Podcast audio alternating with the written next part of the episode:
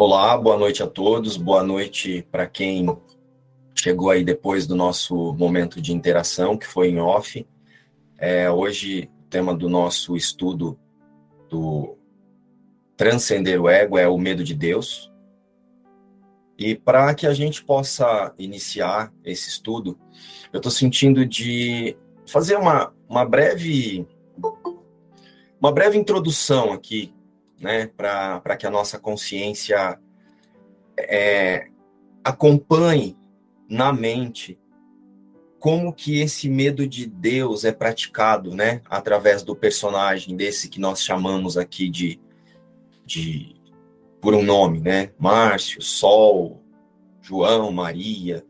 Então é, eu sinto que essa construção aqui trazer essa essa abertura que eu estou sentindo de fazer aqui pode colaborar bastante, colaborar bastante para que a gente receba é, o estudo de um lugar de bastante consciência e para que o observador ative o poder de decisão dessa consciência para que, diante do cenário, a gente possa aceitar o que Jesus está dizendo imediatamente e evitar, né, não confirmar o medo de Deus. Então, é, esse estudo ele aconteceu, acho que há um ano atrás. Eu, o João e o Igor e os meninos aqui, nós fizemos esse estudo e por acaso, conversando com o João, nós sentimos ele estava falando sobre a importância que teve para ele quando nós estudamos isso, essa compreensão que aconteceu naquela época. E aí nós sentimos de trazer para vocês. Então vamos lá. Algumas coisas elas podem parecer estranhas aí para vocês. Mas se parecer estranha, façam perguntas, ergam a mão, abram o microfone e perguntem. Olha só, o medo de Deus. Uma das coisas que é importantíssimo a gente compreender que nesse processo de buscadores, né, de autorreconhecimento, autoconhecimento, autoajuda, no decorrer da nossa experiência, nós já chegamos no processo de autorreconhecimento através do medo de Deus. Então, nós já chegamos em um curso em milagres, ou seja, qual for a ferramenta, acreditando que nós estamos separados e acreditando que tem algo errado que precisa ser mudado. Então, essa crença de que tem algo errado, né? De que tem algo que precisa ser mudado, de que eu não estou em paz, de que eu estou em angústia, eu estou com depressão, eu estou com isso, eu estou com aquilo, já é uma expressão que vem dessa ideia de separação. E, e, e, tudo isso que nós sentimos através dessa ferramenta que chamamos corpo, já são experiências que acontecem através do medo de Deus.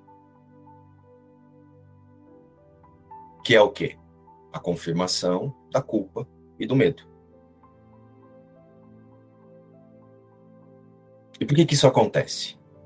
Porque nós estamos confundidos da nossa verdadeira identidade, né? Nós acreditamos muito que é, até ter essa compreensão de unidade, de quem é Deus, quem é Cristo, quem é o Espírito Santo, nós acreditamos muito que a nossa identidade está no corpo.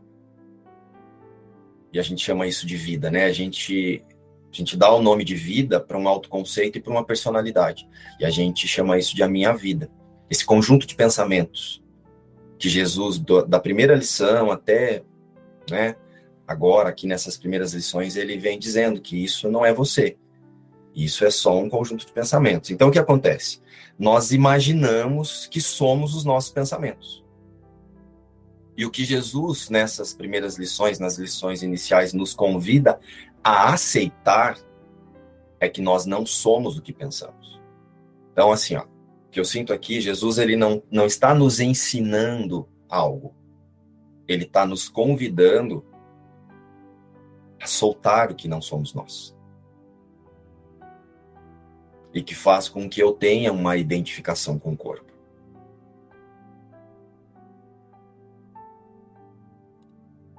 Até aqui, ok?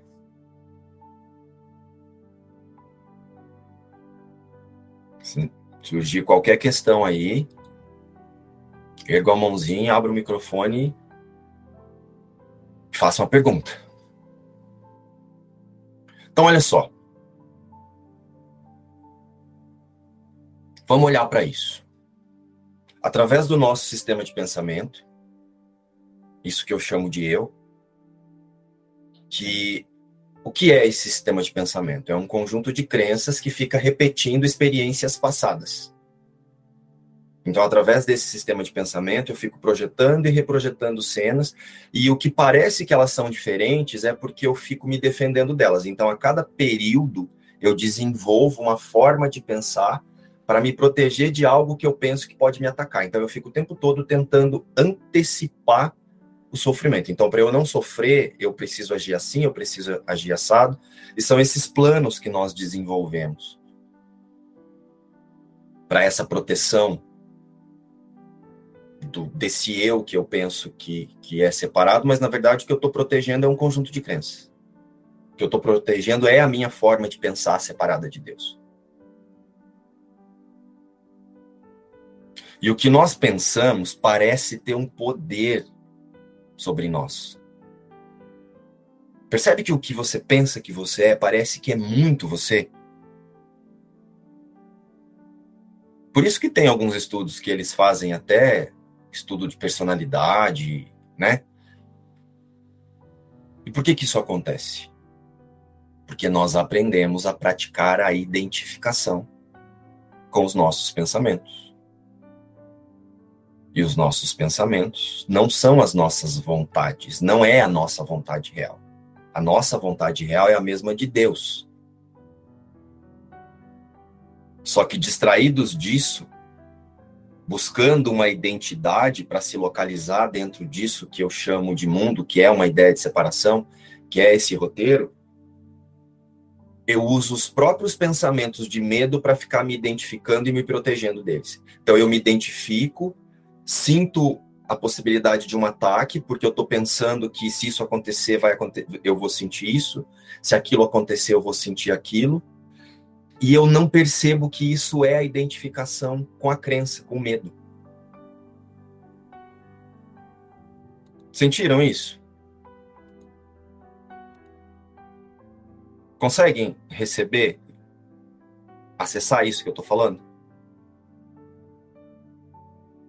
Você fica o tempo todo se protegendo de algo que só você pensa.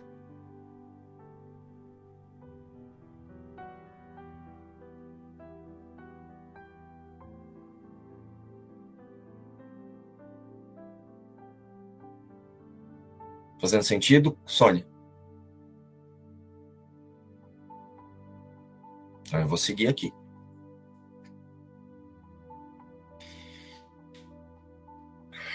Então, é por isso que a gente tem a sensação de quando chega aqui em um curso de milagres, que você começa a acessar essas ideias de agora você permanece como Deus te criou e todo esse contexto que o livro nos apresenta amorosamente, parece que o que eu estou fazendo é uma busca pela iluminação. E se eu falar para você que essa busca pela iluminação da consciência também vem do medo de Deus? Por quê? Porque o que Deus criou não foi mudado. E por eu não ter essa compreensão, eu sinto medo e eu preciso agora iluminar essa consciência para eu me livrar das punições da ideia do pecado. E é por isso que até a compreensão da nossa identidade real, nós ficamos nessa. Eu vou chamar de buscadores. Parece que nós somos eternos buscadores da iluminação. Você está sempre assim, ó. Vai acontecer essa iluminação ela vai acontecer depois da próxima live, depois do próximo estudo. A, a, é, eu, vou, eu vou fortalecer a minha consciência depois que eu fizer a imersão segunda, quarta e sexta com João, depois que eu ler todo o livro, depois que eu fizer todas as lições. Percebe que quando eu estou confundido de que eu já sou filho de Deus, perfeito, curado e íntegro, parece que a aceitação disso depende de algo ainda que vai acontecer, depende de um entendimento que vai chegar. Sentem isso?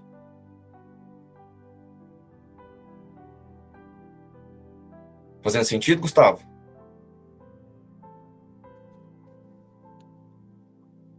Tá mudo ainda seu, seu microfone. Acho que você deve estar com algum problema aí.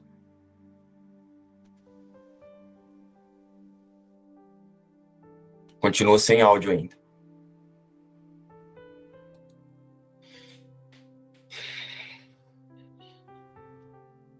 Então, como eu estava dizendo, essa busca pela iluminação ainda vem do medo de Deus, por conta dessa incompreensão, dessa não aceitação de que o Filho de Deus nunca deixou de ser iluminado.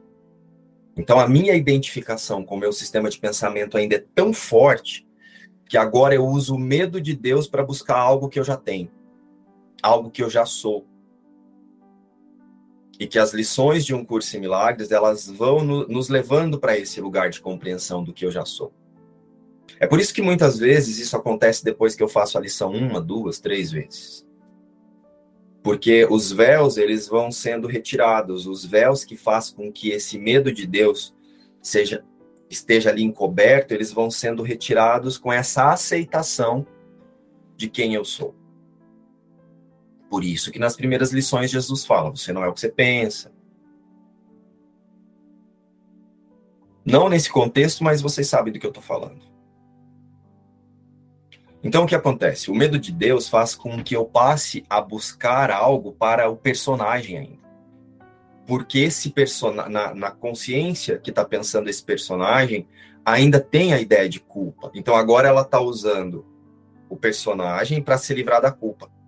A consciência compreendeu que ela é espírito, olha só. Ela compreendeu que ela é espírito, ela compreendeu que existe um, uma experiência extrafísica, só que ainda identificada com os seus pensamentos, com o eu psicológico, agora eu fico tentando iluminar o eu psicológico, eu fico tentando iluminar a culpa.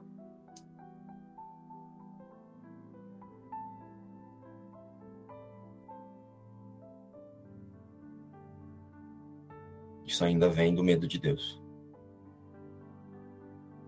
Isso vai ficar mais claro.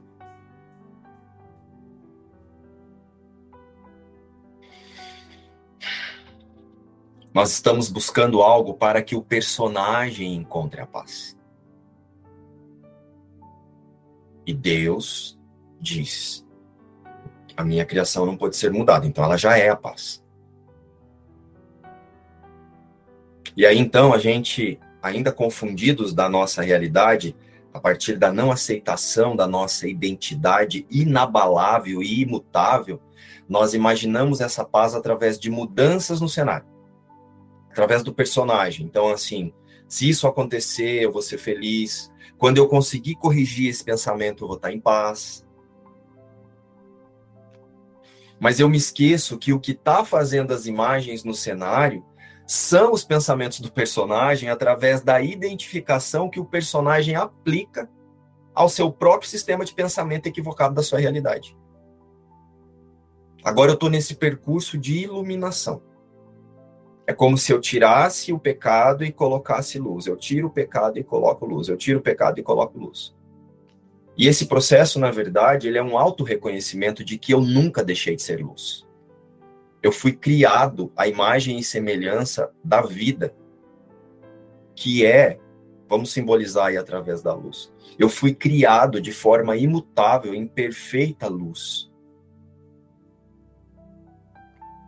Então, a ideia de vingança que é falada na lição de hoje é, é eu ficar tentando pensar que eu sou outra coisa. Então, essa confiança, essa, essa confiança, essa, essa consciência, por falta de confiança ainda na, na sua única realidade, ela fica usando pensamentos de separação para ficar se vingando.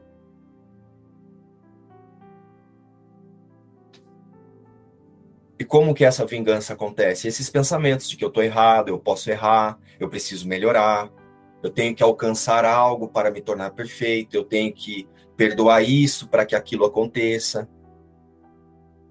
É como se eu tivesse num percurso em que eu estou esperando Deus me aceitar novamente. Esquecido de que Deus nunca me rejeitou.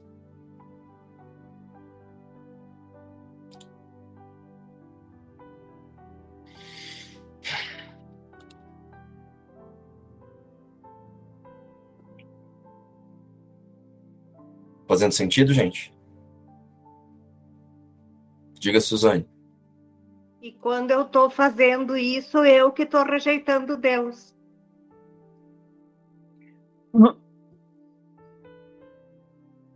Simples assim. Simples assim. Estão me ouvindo? Agora sim. Ah, que legal. Ótimo. Eu estou aqui ouvindo vocês falarem a coisa da iluminação, né? A gente quer se iluminar quando você já é a luz.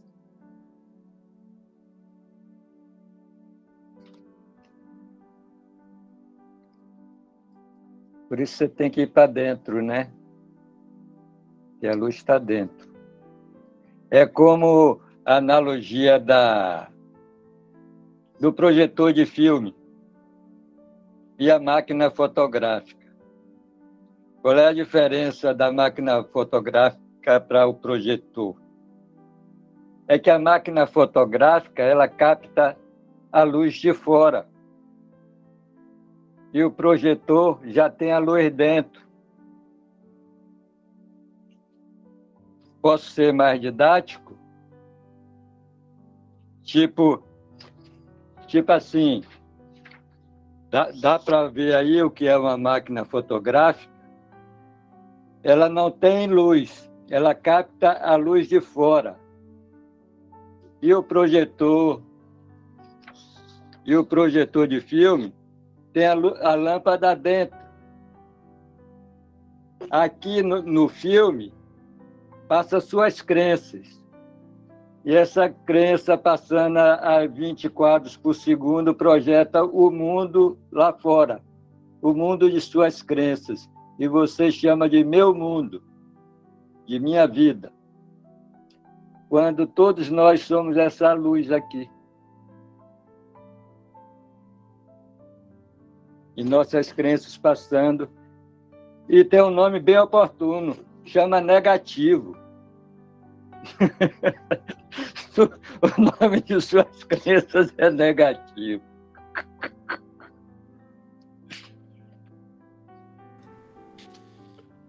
Pois é. Então, se a gente não ficar muito atento nessa busca da iluminação, se eu não estou atento a essa certeza, a essa garantia de que Deus já fez, criou, né? Deus não fez, que Deus já criou seu filho iluminado, até mesmo essa busca pela, pela iluminação é uma forma de vingança. Porque não parece que a iluminação é algo que a gente não vai alcançar? Você faz uma coisa e está faltando outra. Aí você faz uma, está faltando a outra. Aí você perdoa uma crença, surge outra. Aí você consegue se livrar de uma projeção, de repente aparece 10.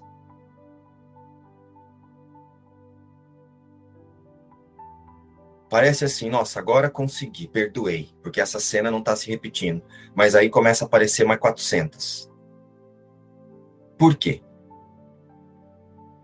Porque nós estamos olhando para a superfície.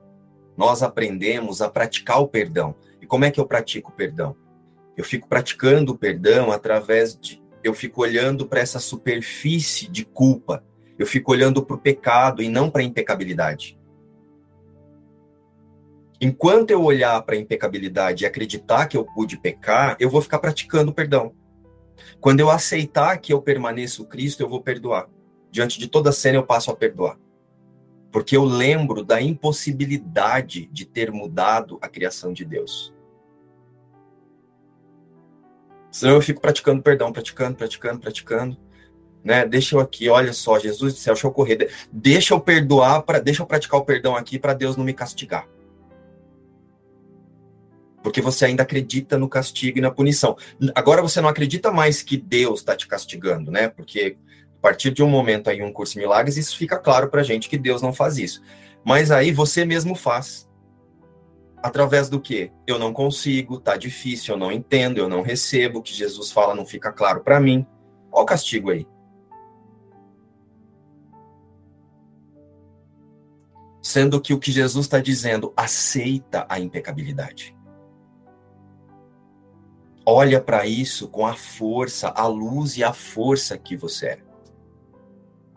Só que não é você, Márcio, você, Jeane, você, Goianita, ou você, Sônia. É você, consciência, que acreditou na ideia de separação.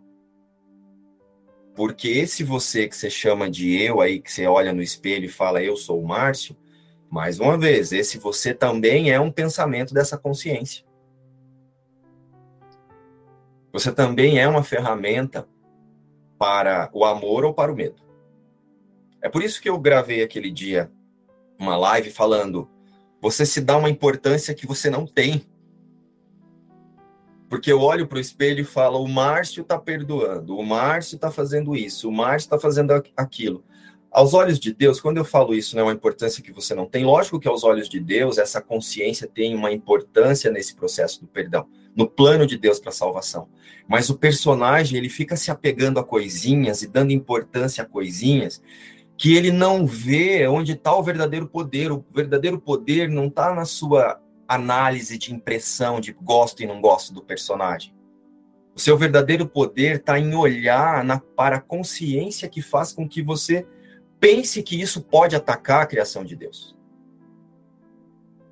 E aí eu fico ali, ai, o Márcio falou isso para mim. Ai, ele está me cutucando. Ah, ele tá falando isso por causa de não sei do que. Ah, então aquilo ali, ah, foi um cutuco para causa de tal coisa. Ah, foi um vídeo, eu vi isso num vídeo. Aí você traz uma importância para suas ideias que só você tá se dando, querida. Você acha mesmo que eu vou perder meu tempo de ficar cutucando os outros? Eu quero é perdoar. Estou usando um exemplo meu porque, assim, ó, se eu quero verdadeiramente me auto-reconhecer em unidade com todos, a primeira pessoa que é atacada quando você imagina que está atacando é a sua integridade. É a sua impecabilidade. Porque para eu atacar alguém, eu precisei ter uma sensação de que não é a minha sensação verdadeira. Eu precisei me vingar.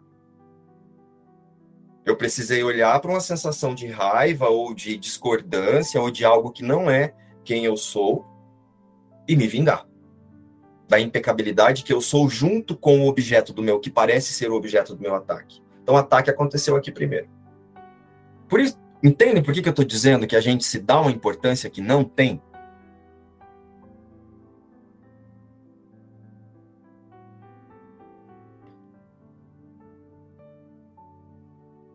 Não para o plano de Deus, para a salvação, mas para as nossas próprias ideias. Você fica ali e muitas vezes nós ficamos dias ali imaginando essa pessoa tá assim, essa pessoa tá assada, agora ela deve estar tá falando de mim, ela deve estar tá falando não sei do que. E por que, que eu estou trazendo isso? Porque isso ainda é uma forma de manter o medo de Deus escondidinho lá no inconsciente. Porque agora eu estou olhando para uma coisa aqui e eu não percebo o que está fazendo com que eu fique replicando isso. Vem lá daquela primeira ideia de que eu pude me, fragmentar, me separar e me fragmentar em diversos corpos ou consciência, seja lá. Estão entendendo o sentido disso que eu trouxe?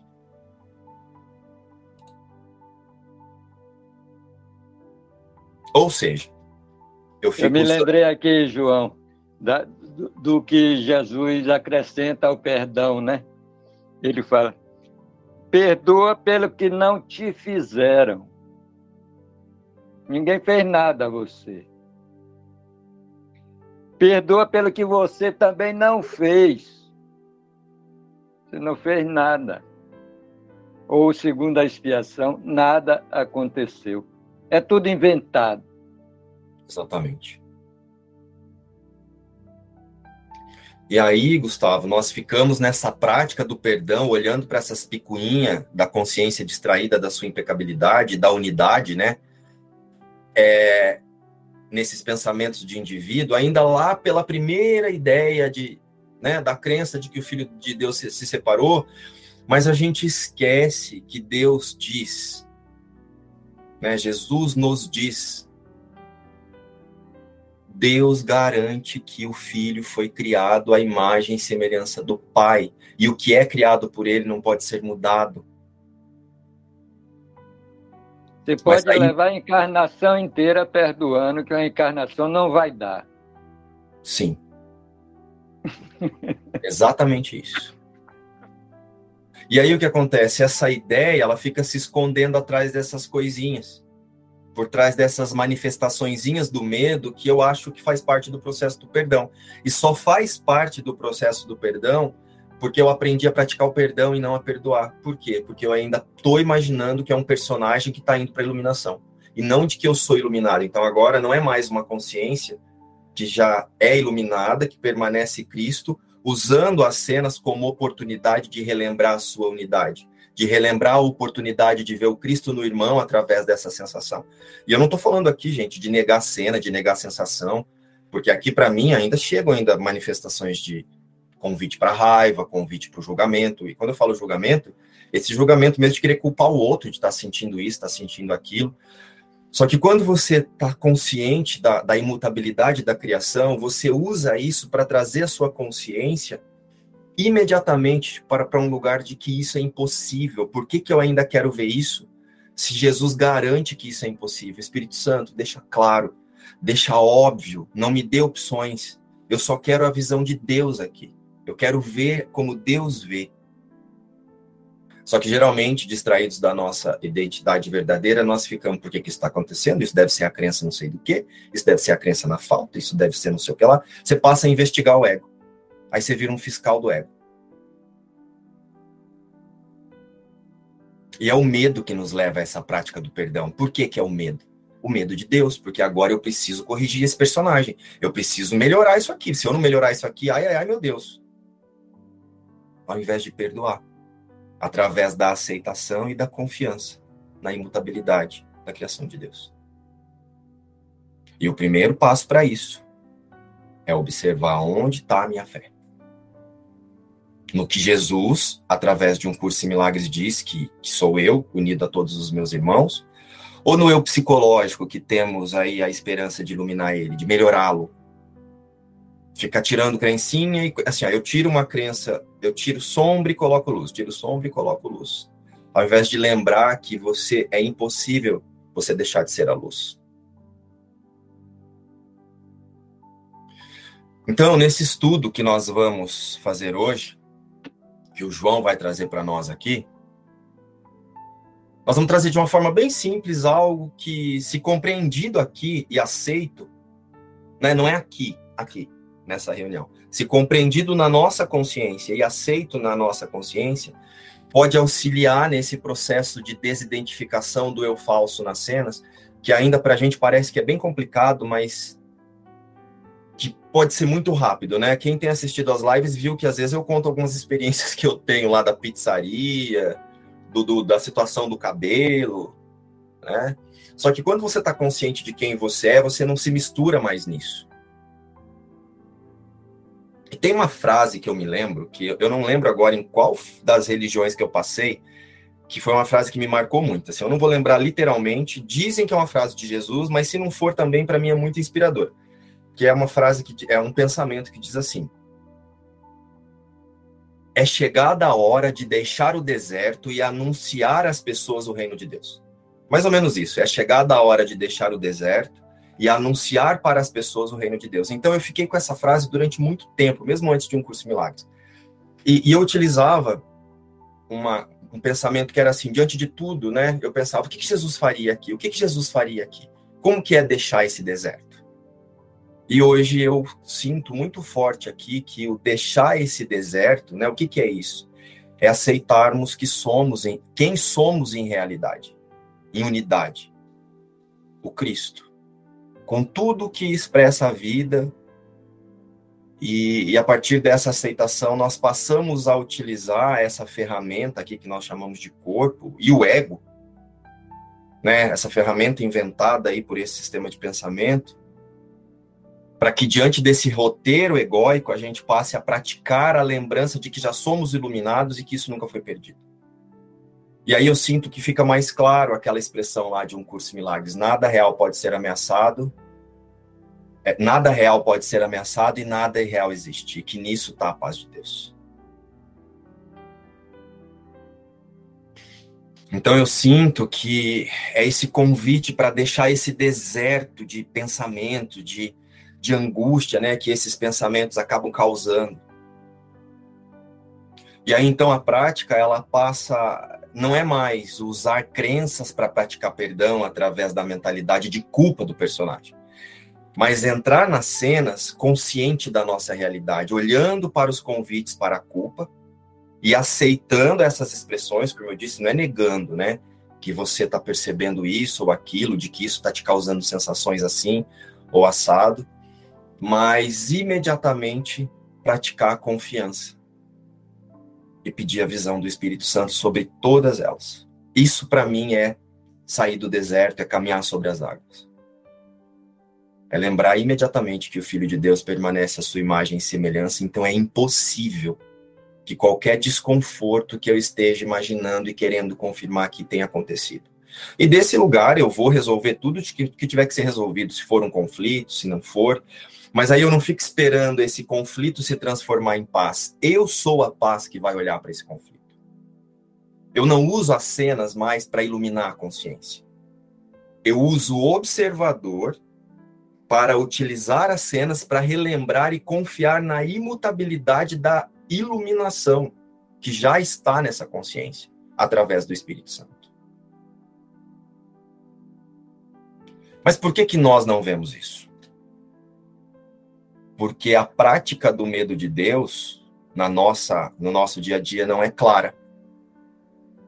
Então eu fiz essa introdução aqui, né, que talvez eu tenha até me repetido, porque eu falo disso quase que todos os dias nos nossos estudos da, das lições, porque se não houver a compreensão do que é que eu acredito,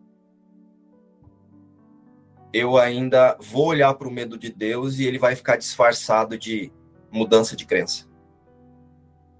E o medo de Deus, ele só desaparece com a aceitação verdadeira de que a criação de Deus é imutável.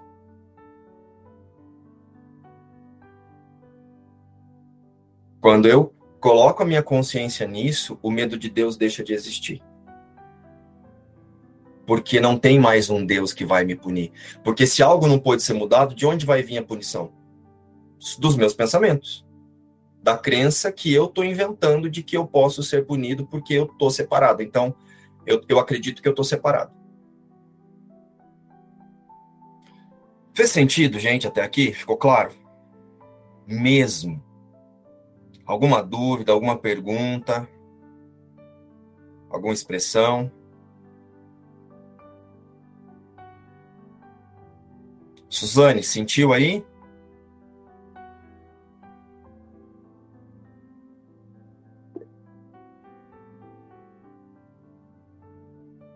Eu me distraio muito. Mas vou sempre uh, buscando me puxar de volta. Não há problema algum.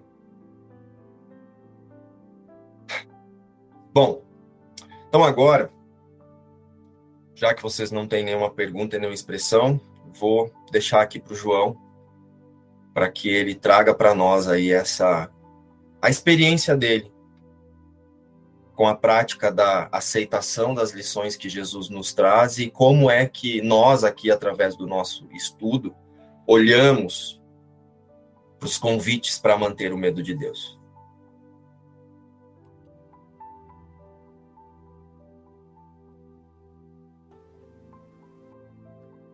Eu acho que você não fez uma introdução, você fez o estudo todo já. Mas enfim. Um, eu vou trazer mais ou menos como eu sinto, como eu compreendi isso na prática, porque eu acho que a, a gente precisa realmente começar a perceber e compreender como a gente está tentando confirmar o medo de Deus e muitas vezes não está vendo. Então, assim, quando a gente está sentindo raiva, quando a gente está sentindo ansiedade, medo, e aquilo está evidente, é fácil da gente olhar e falar, estou sentindo. Então, se Jesus está falando que todas as sensações que não são paz, é, elas têm um único fundamento, que é a ideia de separação, quando a sensação está evidente, eu consigo olhar para ela e lembrar: isso é o medo de Deus. Só que muitas vezes a gente não observa nas coisinhas sutis do nosso dia a dia que a gente está tendo pensamentos e confirmando esse medo para chegar nesses momentos onde o medo se torna intenso. Então, o medo ele só se torna muito intenso e muito evidente porque a gente está o tempo todo tentando repetir a ideia de separação e não está vendo. E aí você se depara com uma cena que aí fica muito intenso e agora é evidente, você entra em contato com aquilo que você já estava alimentando né, antes, que você já estava repetindo antes. Então, assim, uh, o que eu queria trazer, eu, eu vou tentar colocar uma construção de como eu compreendo o que Jesus me ensina na prática, né, através do livro. Né, ele, eu vou ler um texto e depois eu, eu vou continuar, tá? Ó. O medo de Deus ou o medo da retaliação como você o percebe na prática de autoobservação através de um curso em milagres? Né? Essa foi a perguntinha que eu coloquei lá no, no convite para a reunião. Aí tem uma outra citação que está escrita assim: Quando não pensas como Deus, não estás realmente pensando em absoluto. Isso a gente já sabe, ele coloca para a gente no início do livro. Mas a citação, o parágrafo que eu queria trazer é esse, ó. O ego é a parte da mente que acredita em divisão. Como poderia uma parte de Deus se desligar sem acreditar que o está atacando? Falamos anteriormente do problema da autoridade, que está baseado no conceito da usurpação do poder de Deus. O ego acredita que é isso o que fizeste porque acredita que ele é o que tu és. Se te identificas com o ego, tens que te perceber como se fosses culpado. Sempre que respondes ao teu ego, vais experimentar culpa e temer punição. O ego é bem literalmente um pensamento amedrontador. Por mais ridícula que possa ser a ideia de atacar a Deus para a mente sã, nunca te esqueças de que o ego não é são. Representa um sistema delusório e fala por ele. Escutar a voz do ego significa que acreditas que é possível atacar a Deus e que uma parte de Deus foi arrancada de ti.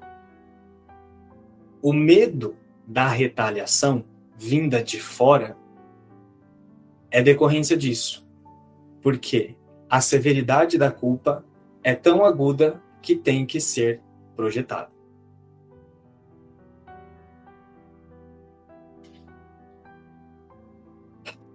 Então, ele explica para nós que a mente, ela, ela teve uma diminuta e louca ideia. Ela pensou e ela imaginou uma ideia de que ela poderia mudar a realidade. Então Deus é a realidade e o seu filho é um com ele. E isso foi feito de uma maneira que nunca pode ser mudada. Essa é a perfeição de Deus. O que é perfeito é perfeito e não pode ser mudado. Não pode se tornar imperfeito. Então, essa diminuta e louca ideia, o que, que ela faz? É uma tentativa de mudar isso.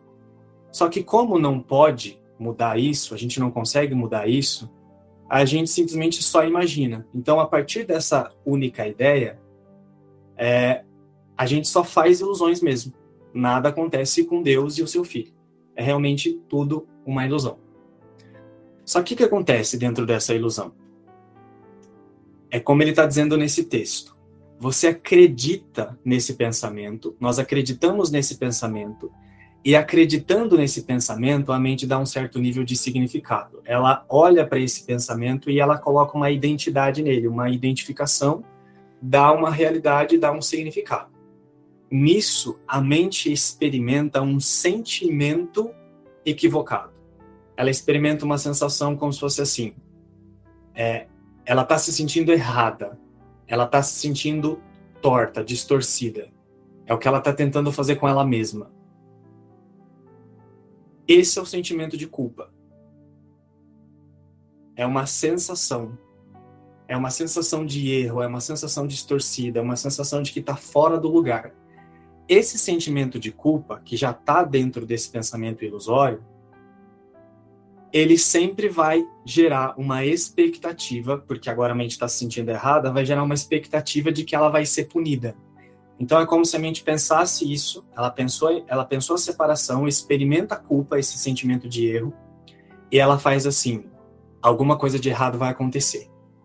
Ela teve um outro pensamento agora: alguma coisa de errado vai acontecer. Vai acontecer uma merda, vai acontecer um problema. É isso que a mente está fazendo. E a primeira o primeiro sujeito que a mente inventa para projetar essa sensação de medo da punição é a ideia de um Deus vingativo. Então a mente inventa um Deus vingativo à sua imagem e semelhança, porque é ela que está se sentindo errada. Então agora ela fez uma ideia do criador dela de que ele vai puni-la. Só que isso está acontecendo só nos pensamentos. Então ela faz assim: alguma merda vai acontecer, eu vou ser punido por Deus. E aí ela sente essa sensação de expectativa da punição. Ela espera o ataque. Ela fica assim: vai acontecer alguma coisa, vai acontecer alguma coisa. E aí começa toda a dinâmica, já com esses pensamentos, da tentativa de controlar. O mundo é fruto desses primeiros pensamentos basais, assim, as imagens, o que a gente está vendo, ele é o resultado desses pensamentos. A projeção, o mundo, é o resultado desses pensamentos. Porque agora, a mente, na expectativa de que algo de ruim pode acontecer e que Deus é, iria se vingar, Deus vi, vai vir me atacar, a mente foge e projeta imagens. Então agora ela se esconde nas imagens. Só que como essas imagens elas são ilusórias, essas imagens ela, elas têm o fundamento nesse mesmo sentimento, que é esse medo da punição, esse medo de Deus. Então as imagens elas são, elas nascem nesse medo. As imagens elas são uma encarnação desse medo. Então o medo de Deus é o primeiro obstáculo que a mente inventou para se confundir de uma maneira que agora parece que ela realmente não conhece ela mesma. Porque ela poderia ter parado ali, imaginei e pá, não ter feito nada. Mas ela acreditou, a mente acreditou, aparentemente acredita, experimenta a culpa e sente o medo. Esse medo turva a visão e ela projeta as imagens. Então as imagens são um produto desse medo. Então, a mente fugiu e essas imagens são o resultado disso. Isso que nós estamos vendo aqui. Essa reunião, esse mundo, todas as pessoas, todas as imagens que a gente está vendo. É por isso que não faz sentido, e o Márcio reforça muito isso. Não adianta eu manter uma identificação com isso aqui e tentar levar isso aqui para Deus. Não vai rolar. Porque se eu estiver tentando fazer isso, eu estou tentando fazer isso porque esse medo da punição não está sendo olhado e eu estou mantendo ele escondido e usando pensamentos espirituais para tentar fugir dele ainda. Então, assim, uh, onde eu quero chegar? A sensação interna com a qual a gente aparentemente nasce no mundo é uma sensação de dor. E Jesus deixa claro isso no livro. Né? Os bebês vêm ao mundo a partir da dor. Então, nós nascemos no mundo a partir de uma sensação de dor. Essa sensação de dor é esse medo da punição. Aí o que acontece? A gente já começa nos primeiros dias de vida, nos primeiros meses, nos primeiros anos, já confirmando um monte de sensação de culpa e trauma. É por isso que acontece um monte de merda, por isso que é, tem estupro, tem tanta criança sofrendo e nananã. Por quê? porque é só o medo da punição sendo confirmado já desde o início. Tudo isso já é um efeito de todos aqueles pensamentos basais que a mente acredita. E o que, que a gente fica fazendo agora? A mente ainda fez uma coisa que é ela adotou o corpo de sentidos físicos de uma maneira que agora você faz de tudo para você não fazer o caminho de retorno. Porque ela quis fugir desse medo. Ela quis negar esse medo. Então ela tentou escapar dele. Ela não tentou resolver o medo a partir do perdão logo em seguida, né? É, lógico, se a gente for para a última instância, Jesus é, nos lembra que isso foi corrigido no mesmo instante porque a separação não acontece, né? Mas dentro da ilusão é isso tudo que a mente está acreditando.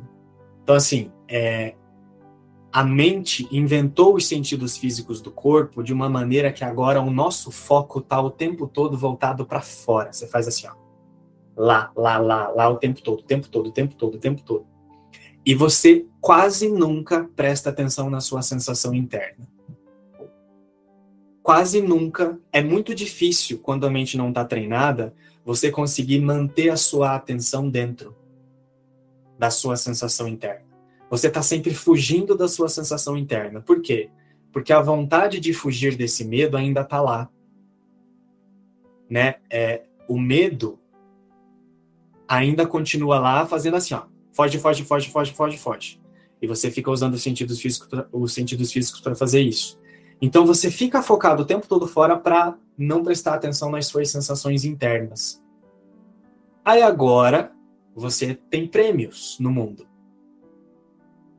Você tem muitos prêmios, tem muitas regalias, tem muitas coisas gostosas no mundo através dos sentidos físicos. Você olha para as imagens, as imagens são bonitas, tem coisas legais para você fazer, tem, tem coisas gostosas para você experimentar em forma de sensação. Pronto, tá ótimo. Eu posso aceitar isso aqui, porque eu continuo mantendo o meu foco para fora e para eu não olhar para esse medo de Deus. E a compulsão que a gente muitas vezes experimenta em querer certas coisas no mundo, tanto no nível de, de prazer mesmo com o corpo, é, através de comida, de sexo, ou de vícios mesmo, drogas que claramente a, atacam o corpo, a compulsão de a gente não conseguir soltar aquilo tá vindo porque você não consegue olhar mais para dentro e você precisa continuar mantendo aquilo ali, porque agora a tua existência está tão fora de você que é como se você for soltar aquilo ali, você vai ser vingado já de uma vez. E todos os seus pensamentos servem para você continuar focando fora. Esse número de pensamentos que a gente experimenta serve para você continuar focando numa tela mental para não olhar para esse medo. O exemplo ali da, da Suzane é. Ah, eu não te ouvi o tempo todo. Por que, que eu não ouvi o tempo todo? porque a minha mente está o tempo todo tendo que criar imaginações e pensamentos e nananã, porque ela fica focando nessas coisas. Quem que está conduzindo esse, esse movimento? O medo de Deus. Sempre. Falta de presença ou distração é sempre o medo que está gerando, porque esse é o medo basal que está lá atrás. É... Então, é... tudo isso, lembrando, dentro da ilusão, a beleza de tudo isso é a lembrança do que Jesus está falando, é, a, be a beleza de olhar para isso com leveza é a lembrança do que Jesus está falando de que nós não conseguimos mudar a nossa realidade, é impossível se separar de Deus. Eu não consigo me arrancar de Deus. Então, como é que a gente vai desfazer tudo, tudo isso? A partir dessa confiança e da lembrança que foi tudo o que o Márcio já reforçou ali. Mas sabendo disso, que a gente nunca se separou, nós precisamos criar uma disponibilidade para querer olhar para os nossos pensamentos e querer manter a nossa atenção voltada para dentro. Porque se a gente, como Jesus coloca nas duas últimas lições, antes de hoje, né, da lição de hoje, se a gente não desenvolve a determinação para ver, esse medo que está lá no fundo ainda vai fazer de tudo para que você não olhe para ele né? Se nós não se a gente não desenvolve uma disponibilidade para ver de uma outra maneira, esse medo vai conduzir a nossa prática, inclusive com cursos similares. É uma coisa que eu falo bastante. A gente muitas vezes vai construir uma camada espiritual na frente também para não olhar para esse medo. É, então, assim. Mas tá. Aí Jesus falou assim para mim: o medo de Deus, o medo de Deus é o primeiro obstáculo que você inventou. Nananana, tá. Como é que é, né? Eu começava a prestar atenção na minha sensação, preciso ver como é que é isso e tal. Aí um dia eu comecei a, a compreender como é que eu tô confirmando isso. É, e aí eu vou expressar alguns exemplos da minha prática.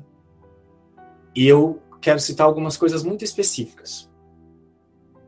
Por exemplo, uh, todo mundo aqui trabalha, né? Acho que a maioria, pelo menos. Trabalha em algum emprego ou já trabalhou. Sabe quando você trabalha e você tem um horário para chegar e você vai chegar atrasado? Você, você se organizou para chegar no seu trabalho, mas aí de repente acontece alguma coisa e você vai chegar atrasado. Aí você já sabe que você vai chegar atrasado porque você olha no horário e você vê que não vai dar tempo de você chegar no horário que você tem que estar lá. Aí atualmente já começa a dizer assim, ó, você vai levar uma bronca. A tal pessoa vai chamar a sua atenção. Vão falar isso, vão falar aquilo. Ah, tal fulano, colega de trabalho, vai ver que você está chegando atrasado. O que, que é isso já? O que, que são esses pensamentos? É atualmente dizendo assim, ó, você vai ser vingado você vai ser vingado. Né? Você vai ser vai sofrer uma retaliação. Alguma coisa vai acontecer, algum problema vai acontecer. Percebe que você está no caminho do seu trabalho, você está saindo da sua casa, mas a tua mente está dizendo o que vai acontecer? Por que, que a nossa mente ela fica antecipando tanto o futuro? Por que, que nós antecipamos tanto cenas do futuro de maneiras sutis, que parece que não, que não tem problema nenhum, ou de maneiras que são muito evidentes, que quando você está pensando sobre o futuro, você está passando mal já. Porque é o medo de Deus te conduzindo e te dizendo o tempo todo: você vai ser vingado, você vai ser atacado. Ó, você errou contra Deus e Deus vai te atacar. Lá no fundo, o que a tua mente está dizendo para você é isso. Mas o personagem está sendo usado para isso. O personagem é o objeto dessa confirmação do medo. É, então você está num lugar específico, mas você está antecipando já o que vai acontecer. Por que, que você antecipa o que vai acontecer? Porque é isso que você está fazendo, você está falando. Alguma, tal pessoa vai falar mal. O, o, o, o chefe vai, falar alguma coisa. Entendeu? O que, que é isso? Por trás desse pensamento está o mesmo pensamento. Deus vai se vingar de mim, Deus vai se vingar de mim, Deus vai se vingar de mim. É só o mesmo pensamento tomando uma forma diferente agora. Só que como a mente negou esse medo, ela usa o mundo para projetar. Agora esse medo não está só na mente, ele está sendo usado no mundo, ele está sendo confirmado no mundo. Né? É isso que essa frase aqui está dizendo. Ó. O medo da retaliação vinda de fora, você está o tempo todo esperando uma retaliação vinda de fora, né? O medo da retaliação vinda de fora é decorrência disso, de você estar ainda acreditando que você está conseguindo atacar Deus, e o tempo todo você tenta repetir esse pensamento, né? Outra coisa que Jesus está falando. Você acha que você está conseguindo atacar Deus e que você arrancou, arrancou, se você se arrancou de Deus. Então, o medo da retaliação vinda de fora é decorrência disso. Por quê? Na mente, essa ideia de culpa, como Jesus ensina dentro da ilusão, ela é tão severa que agora ela tem que ser projetada. Então o mundo está aí só para você continuar acreditando. É por isso que você usa os seus relacionamentos para projetar. Fez sentido? Dá, dá para compreender esse exemplo, gente? Conseguem sentir? É, eu citei esse exemplo porque é uma coisa que eu experimentava muito com os meus alunos. Aí o que acontece? Enquanto a gente não se observa realmente, a gente não cria um hábito de ser vigilante, de observar os nossos pensamentos, isso está passando muito rápido. Assim, você faz assim e você já decide por isso. Você já, de, você já fala o que vai acontecer, só que isso é tão rápido que você já diz o que vai acontecer e você já toma uma decisão com base na sua certeza do que vai acontecer. Só que a sua, a sua certeza está vindo desse medo da punição, desse medo de Deus. Então, o que, que você, o que, que eu digo? Então, eu sei que eu vou levar uma bronca, agora você vai começar a falar assim: eu já sei que a merda vai acontecer, deixa eu resolver. Deixa eu fazer alguma coisa para que não aconteça, pelo menos. Aí é quando você chega lá no seu trabalho e você tenta agradar o seu chefe. E você tenta falar alguma coisa é, de uma maneira específica ou de um jeitinho que você quer ser simpático só que você não está vendo que a tua vontade de ser simpático está vindo de uma falsidade tão grande que você nem se aguenta, por causa da culpa que você está sentindo lá atrás. A culpa que está vindo da ideia de que você está falando para você que você vai ser vingada e é o seu chefe que vai te vingar. Que agora o seu chefe está sendo usado pra, por essa ideia de Deus, de que você sente o medo de que Deus vai te vingar. Então, para se defender, você agora inventou um personagem que é o que Jesus chama você criou um autoconceito superficial, que é uma personalidade no mundo, que agora você tem pensamentos que você chama de seus pensamentos específicos, como como você tem que ser educado, como você tem que ser gentil, como você tem que ser um bom profissional. Só que aí você não nota que muitas vezes essa vontade está vindo ainda para manter esse medo lá atrás. Então muitas vezes você fala bom dia porque você já estava se sentindo culpado antes e você não quer ser punido e você fala bom dia de um jeito, de um, com um tom de voz, é, dando um sorriso que lá no fundo você já está se sentindo falso, só que você nega a sensação de falsidade em você. E você continua usando a camada superficial da sua personalidade para manter o foco fora e fazer de tudo para que esse medo lá de trás não seja desfeito também. Então é o medo que te controla no mundo. O mundo é esse medo inventa o mundo e o corpo está dentro dessa invenção e o mundo e todo o sistema é controlado por, por esse medo. Fez sentido, gente? É, tá dando para compreender? É, e claro, para a gente sentir isso com mais certeza, a gente precisa de uma experiência prática. Cada um pode ir para a experiência e começar a observar isso. Mas o próximo exemplo que eu queria citar, que é mais específico ainda, é assim. Jesus diz para nós o tempo todo que nós precisamos desse instante. A ferramenta que nós temos para autoobservação, ela está nesse instante sendo dada para nós. Não tem outro instante onde a gente pode corrigir esse medo. Só tem esse instante. E nesse instante eu tenho as ferramentas necessárias para observar como esse medo está atuando. E já que nós estamos aqui numa live, a gente está falando sobre essa autoobservação, a gente está falando sobre um processo de correção da mente, né? Essa live é, é, ela é uma ferramenta, ela é uma ferramenta muito poderosa. Então, assim, é, quantas vezes, por exemplo, você já experimentou uma sensação de que você queria perguntar algo ou você queria expressar algo, ou até você sente uma sensação muito gostosa na reunião, quando alguém vem e te traz alguma coisa, alguém, né, as pessoas compartilham, você sente uma sensação muito boa. Aí você vai se expressar, você até ergue a mãozinha assim, você vai se expressar, aí a tua mente faz assim: hum, não vai não, você vai passar vergonha. Só que esse pensamento ele é tão rápido, você não pensa isso. Você é praticamente assim, ele passa e você já aceitou ele. Então você fala assim, já vem uma sensação de vergonha. O que é essa sensação de vergonha?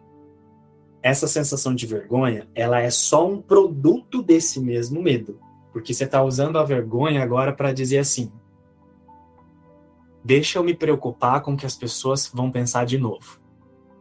Por quê? Você já está dizendo que as pessoas podem te julgar. Você fica dizendo o tempo todo para você mesmo, você fica martelando na tua cabeça o tempo todo e você não para de martelar. Você fica dizendo que as pessoas podem te julgar. O que, que é isso senão o medo da retaliação? Ah, o Márcio vai chamar minha atenção por causa dessa expressão. O Márcio não vai gostar da minha expressão, porque o Márcio ele é, ele é tão bom ele, sei lá, ele, ele faz, ele observa tanto a mente, ele já está tão evoluído que eu vou falar isso aqui, isso não chega nem perto do que ele está falando lá para mim. Olha você martelando a ideia de que você vai ser punido já, e a cena nem tá acontecendo. Você não se expressou, mas você tem certeza de que é assim já. Você tem certezas que são cravadas. E você está dizendo o tempo todo isso. Vai acontecer assim. Tal pessoa vai pensar isso. As pessoas vão pensar assim. As pessoas vão pensar assado. Olha você confirmando o medo da retaliação aí. Em forma de preocupação com o que as pessoas podem pensar.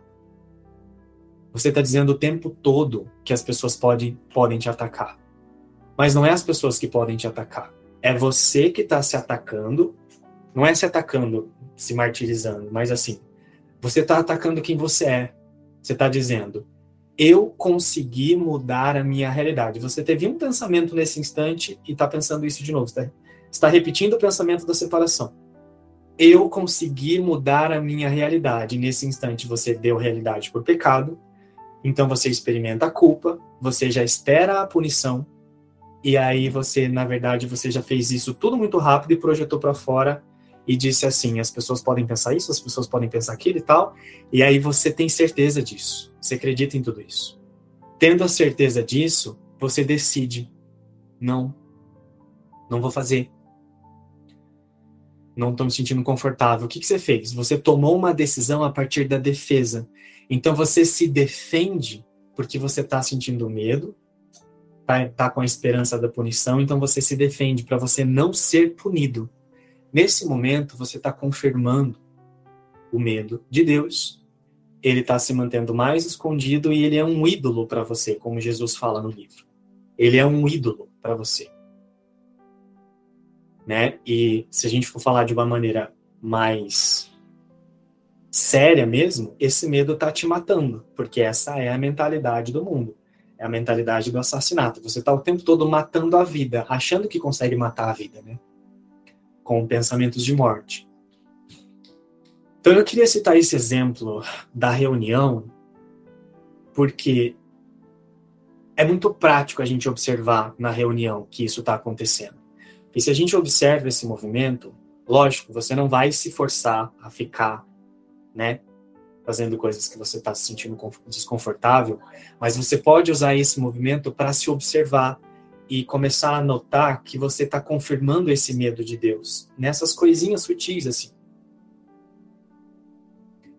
Aí quando você, sei lá, se de repente está lá no trânsito, você experimenta uma sensação de muita raiva por causa de um, você disse que é por causa do trânsito, é aquilo veio só de uma forma muito intensa, porque você já estava confirmando a ideia de punição e de, né, dessas coisinhas sutis, e você não está vendo que você está tomando o tempo todo decisões a partir da defesa, porque você acredita o tempo todo que você vai ser vingado. É... Por que, que eu quis trazer esse exemplo, gente? Porque eu me lembro, quando a gente começou a estudar é, aqui tem um grupo de mais ou menos 10, 13 pessoas que a gente já está fazendo uma imersão toda segunda, quarta e sexta, já há um pouquinho mais de um ano. A gente começou a fazer essas imersões, eu e o Márcio juntos. Aí um dia ele falou assim para mim: Eu não vou mais participar das imersões. Aí eu comecei a cagar de medo. Por quê? Porque eu falei: Não vou fazer sozinho, não consigo fazer sozinho. O que, que era aquilo? eu confirmando o medo de Deus. Porque eu já estava me preocupando com o que as pessoas iriam pensar, nananã. Por quê? Porque a minha confiança estava baseada no que ele falava e não no que eu sentia na minha experiência. Então, quando ele falou assim, ó, você vai começar a participar sozinho porque vai ser importante para você isso, para você desenvolver a sua confiança na sua experiência, na sua prática. E aí eu me lembro que a gente começou a fazer essas imersões e eu ficava ali com, né, é, compartilhando e todo mundo trocando junto. É, mais ou menos umas 10 pessoas, a maioria tá aqui. É, e um dia o Márcio inventou de trazer algumas, de convidar algumas pessoas, falou assim, ah, quem quer participar tem, tem reunião. E vieram algumas pessoas de um curso em milagres, algumas pessoas que eu já tinha acompanhado lá atrás, que estudam há muito tempo. A Ju, né? A Flora, pessoas que quando eu ouvia falar assim, eu falo, nossa, eu quero, né? Essa pessoa ela, ela, ela compreende e tal, e a gente né, vai criando esses ídolos a, a partir do especialismo, que surge do medo. E aí eu me lembro que quando eu entrei nessa reunião, mas eu comecei a passar tão mal, mas tão mal, que, assim, eu queria fugir mesmo, eu queria desligar essa reunião e falar assim, gente, tchau, não vou hoje. Só que nesse dia eu fiz uma coisa que recentemente a Rosana demonstrou para nós ali, numa das reuniões das lives diárias. É, eu me expressei. Eu, a gente foi iniciar a reunião, tinha um tema que a gente ia ler no livro. A gente foi iniciar a reunião e eu tava cagando de medo, querendo fugir, querendo que desse algum problema, que a internet caísse, eu desse uma desculpa, né? Aí eu falei, eu abri o áudio e falei, tremendo, falei, gente, eu preciso fazer uma expressão. Eu tô sentindo muito medo do que todo mundo vai pensar aqui. Eu tô me sentindo medo de ser, eu tô sentindo medo de ser julgado. Eu tô sentindo medo do que as pessoas vão pensar e comecei a expressar, e comecei a expressar, e comecei a expressar. E aquele medo foi diminuindo porque eu expressei. Mas eu fiquei na reunião inteira, até umas cinco e meia, passando muita sensação de mal-estar ainda. Por quê? Tem um nível de identificação muito forte com esse medo mesmo.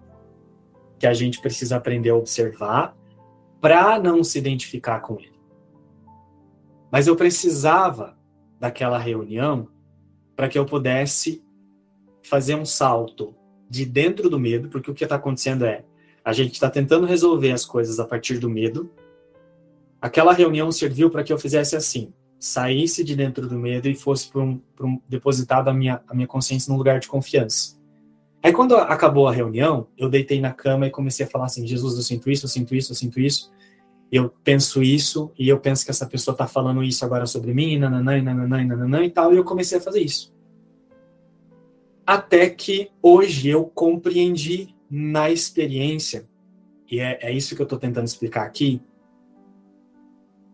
como a gente está o tempo todo tentando confirmar e reafirmar o medo de Deus nas coisas mais sutis. Aquele dia, o medo estava muito evidente. Mas agora, fica mais prático para eu observar como eu estou tentando fazer isso ainda nas coisas mais sutis. É... Então, era isso que eu queria compartilhar. A ideia, eu trouxe esse exemplo sobre a reunião. A ideia não é para a gente ficar, como eu falei, se forçando a falar, mas é para trazer para nossa autoobservação de como esse medo é confirmado e como a gente decide a partir da defesa do medo, porque é só o medo que tenta se defender. Então, toda vez que você está antecipando, que você está se preocupando com o que alguém vai pensar, você está antecipando uma cena que você está com muita certeza do que vai acontecer, é o medo que está te guiando já, e você está acreditando mais demais que você é esse medo. Então isso é uma oportunidade, não é, né, a partir do que Jesus está nos relembrando, isso é uma oportunidade para desfazer esse medo e não mais para confirmar esse medo. Então toda vez que você está antecipando uma cena com muita certeza, qualquer coisa que não seja esse instante é o medo que está fazendo isso. Toda vez que você está preocupado com você fez alguma coisa, você fez algo e depois você ficou matutando assim, nossa, tal pessoa vai pensar isso, nananã, nananã, e você fica falando isso. Quem está dizendo isso é o medo, não é, o, não é você. Então, as lições, as primeiras lições, da 1 até a de hoje, a gente pode colocar assim, elas são muito importantes. Por quê? Eu preciso me observar, e praticar o que Jesus está falando. Observar os pensamentos, as antecipações que eu faço e lembrar: esses pensamentos não significam nada, são como esse celular, esse computador, essa reunião, esse corpo.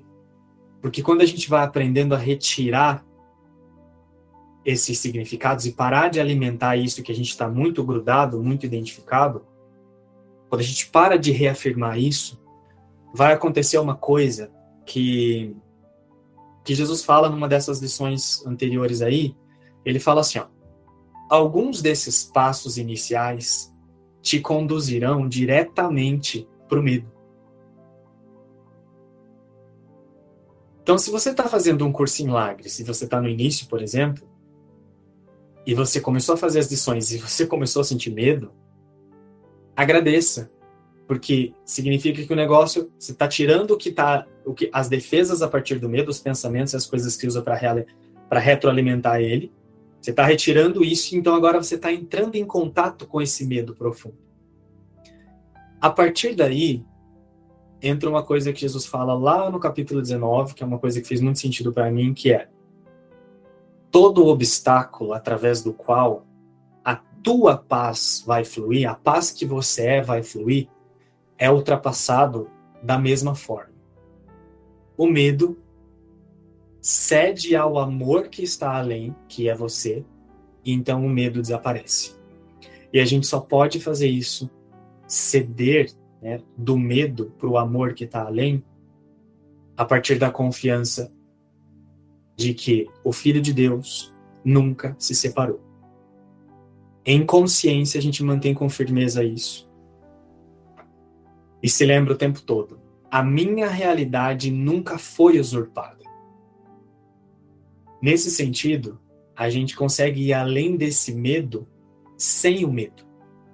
A gente consegue olhar para dentro sem o medo de olhar para dentro. E não vai mais ficar usando os sentidos físicos do cenário e as pessoas para continuar retroalimentando esse medo. Era isso, gente, que eu tinha para compartilhar e espero que tenha feito sentido. É isso.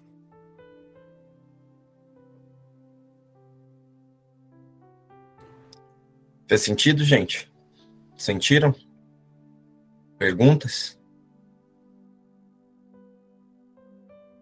Enquanto vocês vão tomando coragem para fazer perguntas, quando eu trouxe esse estudo para nós aqui, lá no início, como eu contei hoje de manhã, né? Que eu me reuni com o Rodrigo, o Igor e o João, foi quando eu compreendi isso que o João trouxe hoje. Cheguei para o João e falei assim: gente, olha só, eu acho que a gente está meio equivocado aqui.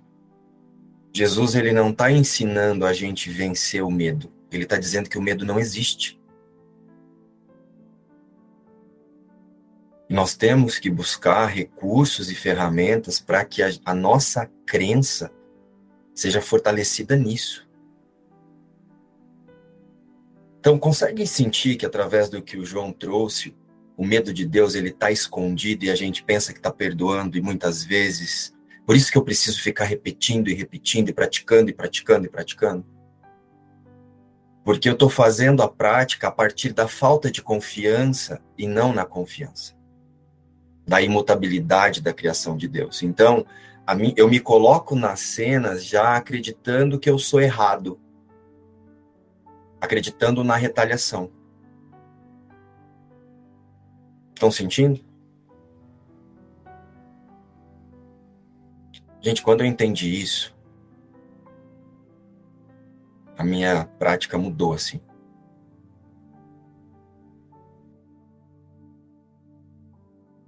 E eu acho que é por isso, Kétia, que eu não tenho esse medo de falar nas lives. Eu falo mesmo. Porque se alguém for implicar, não é sobre mim, é sobre ela.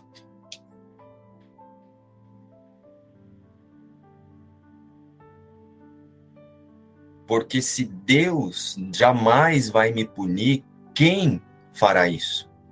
A não ser o meu próprio sistema de pensamento, iludido da minha realidade.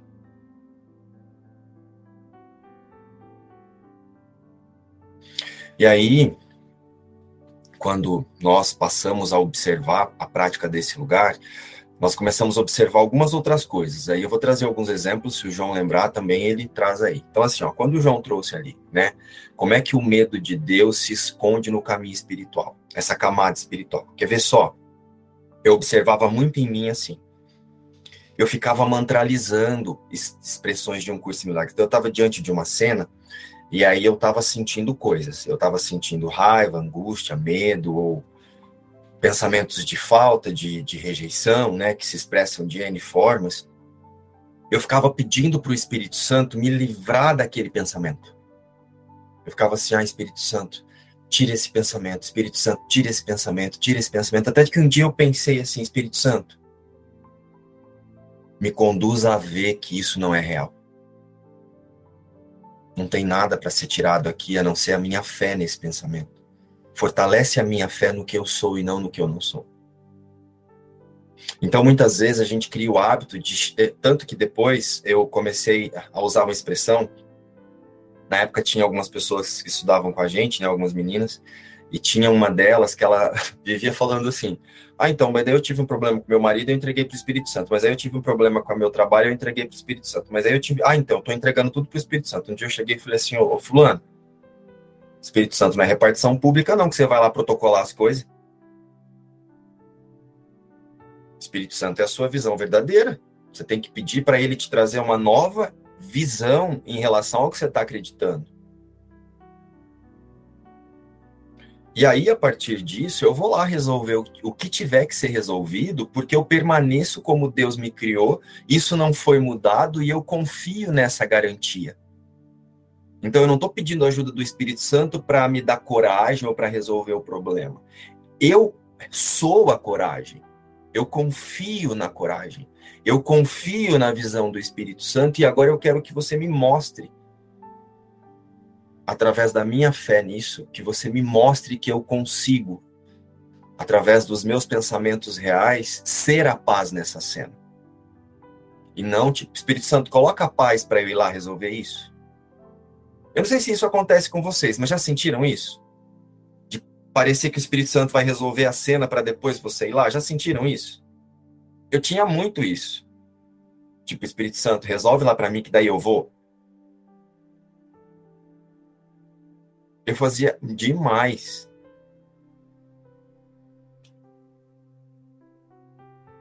Tanto que eu comecei a falar para mim mesmo, ó, Espírito Santo não é lugar que você protocola o medo, não. O Espírito Santo é a sua visão verdadeira que te lembra que o medo é impossível.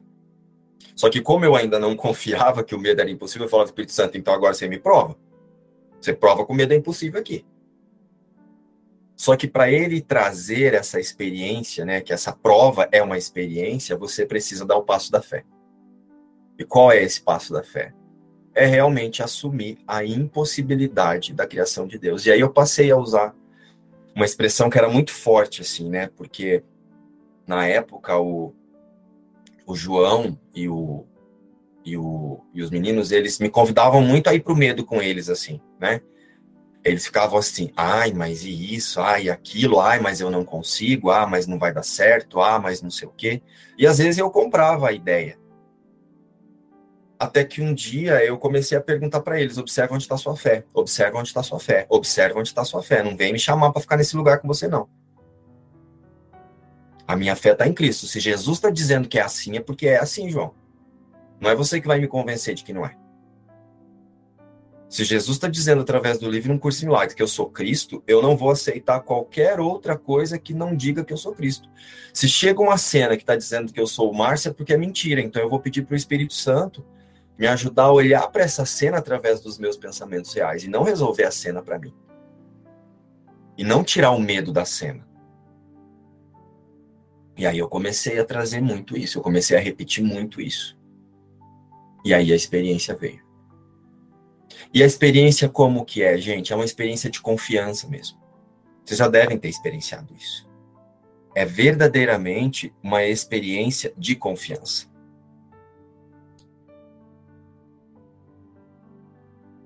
De tipo, eu vou resolver o que tiver que ser resolvido aqui, mas eu sei que eu permaneço intacto como Deus me criou. E não é eu, Márcio, eu, João, eu, Maria, eu, Cristo, unido a todas as expressões de vida no mundo permaneça. É como se imediatamente acontecesse uma união na sua mente. Então, tudo que está ali diante de você é só uma ferramenta para fortalecer a sua confiança. Desse lugar, gente, o medo de Deus, ó, vaza. Porque você não acredita mais na retaliação, você tira o foco de que você pode sofrer alguma coisa. Deus está garantindo que eu não posso sofrer, então eu vou confiar que o Espírito Santo vai me resolver vai me conduzir a resolver isso aqui através dos meus pensamentos reais. E não é resolver a cena, é resolver a identificação com essa cena. É resolver o pensamento que me conduz a me identificar com isso que parece estar fora. Estão sentindo isso? Porque às vezes eu quero que o Espírito Santo vá resolver a cena. Não, é Espírito Santo. Ajusta o foco. Ajusta a minha percepção para a minha consciência verdadeira, que é a que eu compartilho com Deus. E a partir disso, você vai tomar todas as decisões, você vai fazer reuniões, você vai dar ordens, receber ordens. Mas nada disso é mais sobre você, personagem. É sobre ferramenta de dissolução de um personagem. São ferramentas para que eu me lembre que esse personagem, ele só existe a partir do medo de Deus, dessa consciência. É essa consciência que sente o medo de Deus, não é a Kétia, o Márcio, a Betina ou o Igor. É a consciência que acredita na, na retaliação, e aí ela usa essa expressão que parece ter um nome para confirmar: olha só, realmente passei vergonha aqui. E eu tive algumas situações que aparentemente eu passei vergonha mesmo. Vinha essa coisa assim de falar: ó, oh, tá vendo? Você não devia ter falado. Não... E aí eu comecei a dizer assim: se não devia ter falado, se eu não deveria ter falado, o Espírito Santo vai me mostrar. Eu tirava imediatamente isso. Nossa, você falou demais nessa live. É, se eu falei demais, o Espírito Santo vai me mostrar. Não é você, consciência, que está falando isso, não. Tanto que eu sempre fui muito direto nas minhas falas, igual vocês veem aí. E o João, ele chegava para mim e falava assim: Ai, você acha que Jesus falaria assim? Eu falei: Não sei, mas se não for assim, o Espírito Santo vai me mostrar, não é você. Se eu não tiver que falar dessa forma, João, o Espírito Santo vai deixar claro qual é a forma que eu preciso falar. Mas eu não vou acreditar em você. Eu não vou, através da sua sensação de pequenez, te encontrar nesse lugar para dizer que eu preciso falar assim ou falar assado. Se eu estou falando de uma forma que não colabora para o plano de Deus para a salvação, Espírito Santo, eu estou pronto, deixa óbvio. Mas não é você, João, porque eu não confio no João. Eu confio no Cristo que está além do João. E continuava falando. Já cheguei a mandar o João embora da minha casa. Falei, ah, vai embora, a hora que você quiser conversar sobre Deus, a gente conversa. E fiz isso de um lugar de muito amor. Porque naquele instante não tinha João, não tinha Márcio. Tinha ali um pedido de amor, e esse pedido de amor, ele só é aceito, ele só é, só existe esse encontro desse pedido de amor quando eu reconheço que nada do que o João me falar ou aparentemente fizer muda a criação de Deus. O pedido de amor só acontece com a consciência que não está confirmando o medo de Deus. Senão você não vai entender o que é um pedido de amor e você não vai entender o que é amor ou um pedido de amor. Porque você vai estar tá olhando para a expressão do irmão a partir do medo de Deus.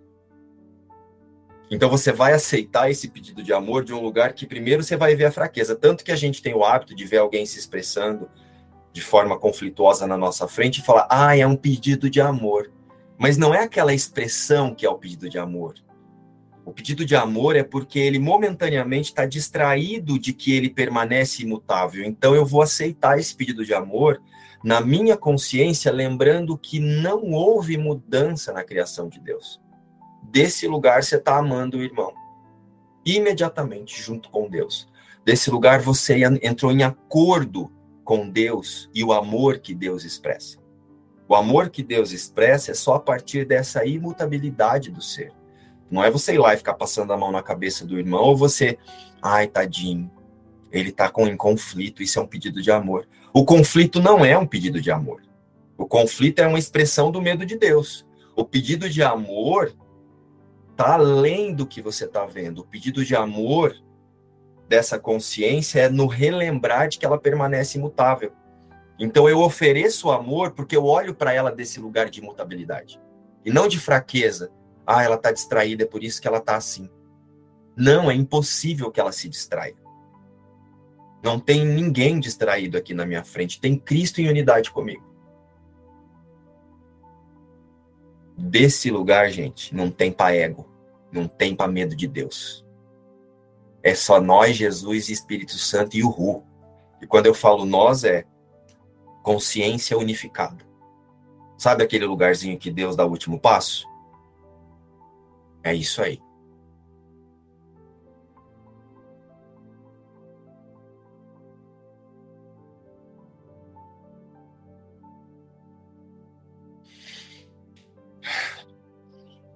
Fica tranquila, Sônia. O que está oscilando é a sua confiança, não é a internet, não. Aproveita para perdoar. Que ela escreveu aqui, minha, minha internet está oscilando. Não, não é a internet, é a confiança mesmo. A internet não oscila, a internet é um pensamento. Ajusta o foco que a internet para.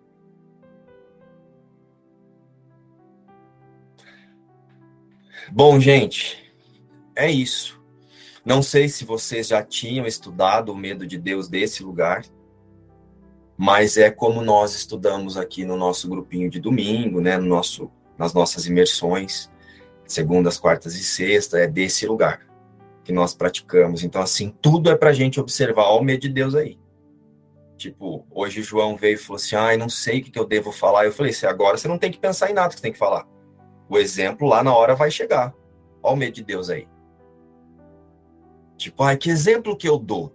Falei, não sei, lá na hora o exemplo que você tiver que dar vai chegar. O que, você está querendo antecipar aqui? O que, que é isso aí? Você vai falar sobre o medo de Deus praticando o medo de Deus, meu irmão? Vamos ver com essa cara. Cala a boca e vamos assistir a série aqui. Depois você fala sobre isso. Aqui comigo o papo é reto. Ou é, ou é amor ou é medo. Ou é Cristo ou é ego. Não tem. E ele comigo. Muitas vezes ele fala assim: Nossa, você passa mal por cada coisa, né? Já contei isso para vocês. Um dia eu, tava, eu comecei a passar mal porque eu fiz compras e eu cheguei com muita coisa para descarregar. E não era muita coisa, duas sacolas. Eu olhei para ele e falei assim: João do céu, eu tô passando mal porque eu vou ter que subir essa sacola. Você acredita? Acho que eu vou pedir para Lourdes levar. Ele olhou para mim e falou assim: Você passa mal com cada coisa, né? Eu falei: É, né, João? Que vergonha passar mal porque eu tô irritado, porque eu vou ter que subir sacola, mas que falta de vergonha na minha cara, né? Então aqui com a gente o papo é reto, assim, entendeu? Tipo, ó, toma com essa cara, você já sabe o que, que é isso. Escolhe de novo. Você tá até manso, Márcio. Você acha que eu tô manso, güey? Tá. Muito manso. Olha só. Ou você que já ajustou o foco e está me vendo de outro lugar. Sei não, tem mais gente por aí. Não é? Queria me expressar. É, só para agradecer.